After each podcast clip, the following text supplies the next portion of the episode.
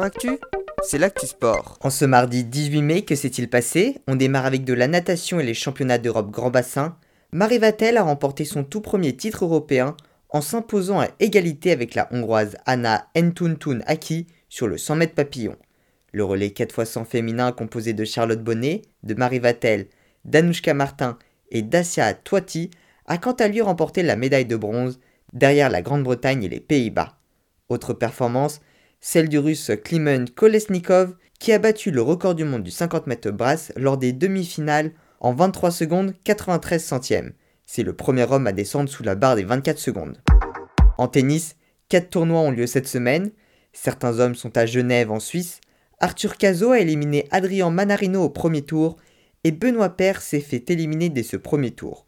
Autre surprise, Roger Federer, qui a également été sorti, battu par l'espagnol Pablo Ansura, numéro 75 mondial. L'autre tournoi ATP se déroule à Lyon en France, qualification des Français Gaël Monfils et Richard Gasquet. En revanche, c'est déjà terminé pour Pierre Hugerbert, Corentin Moutet, Hugo Humbert et Gilles Simon, ainsi que pour Joe Wilfried Songa et Benjamin Bonzi.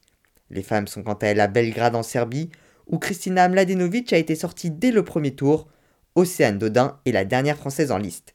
Enfin, d'autres sont à Parme en Italie, où l'américaine Serena Williams a été éliminée dès le second tour. Caroline Garcia tentera quant à elle de rejoindre les quarts de finale demain. Voilà pour les actualités du jour, à demain, dans Sport Actif.